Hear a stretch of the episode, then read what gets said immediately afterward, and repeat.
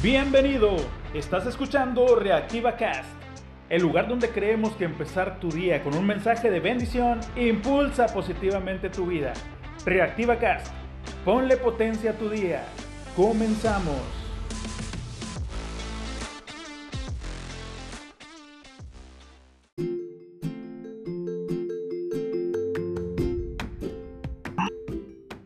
Hola, ¿qué tal? ¿Cómo estás? Muy buenos días. Ya llegó, ya está aquí el ombliguito de semana. Bendecido miércoles. Estás escuchando una nueva capsulita de Reactiva Cast. Ponle potencia a tu día.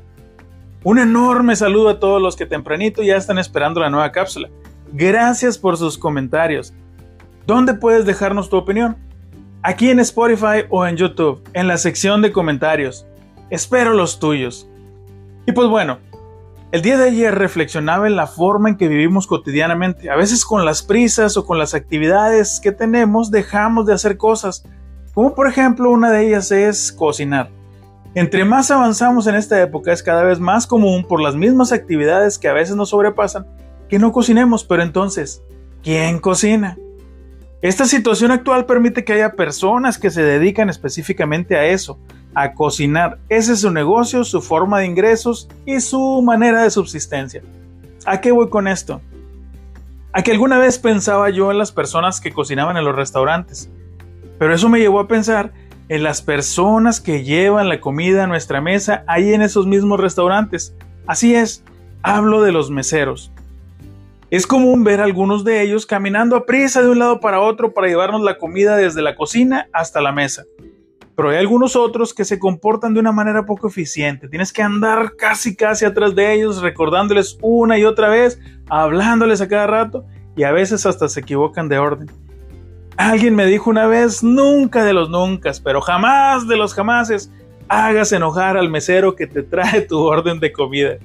En serio que he tratado de vivir bajo ese gran consejo. Úsalo tú también. Aunque a veces haya meseros que logran sacarme de mis casillas, me obligo a respirar y tratarlos con amabilidad. Eso me recordó la tan conocida regla de oro. Haz a otros lo que quieras que te hagan a ti. Dicho de otra manera, no hagas a otros lo que no quieres que te hagan a ti. Y es válida tanto con los meseros, como con los mecánicos, como con los carpinteros, como con todas las personas que nos rodean, desde niños hasta ancianos, incluye también a tus compañeros de iglesia. Haz a otros lo mismo que quieras que te hagan a ti. Eso va más allá de que te un millón de dólares. ¿Quién no quisiera eso? Lo importante es tratar bien a los demás de una manera digna, respetuosa y educada, sin llegar al extremo de adular o de barbear, como decimos en nuestro querido México. Así que para que el mundo funcione de una mejor manera, no hagas a otros lo que no quieras que te hagan a ti.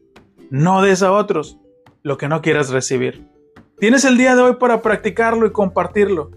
Y recuerda, cada quien da lo que tiene, no puedes dar lo que no tienes. Hoy quiero pedirle a Dios por la libertad emocional, el equilibrio mental y la salud física de quien me está escuchando. Sé que Dios concede milagros aún en este tiempo, y yo quiero pedirle que el milagro que esperas llegue a ti en este día.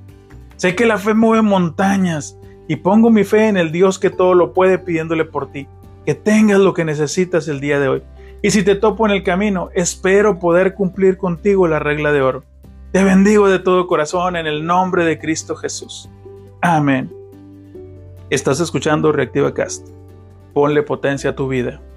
Amigo, amiga, alguien necesita de ti hoy. Tiéndele la mano. Y hoy es un gran día, es un gran día para sonreír, así que sonríe, Cristo te ama y alábale, alábale que Él vive.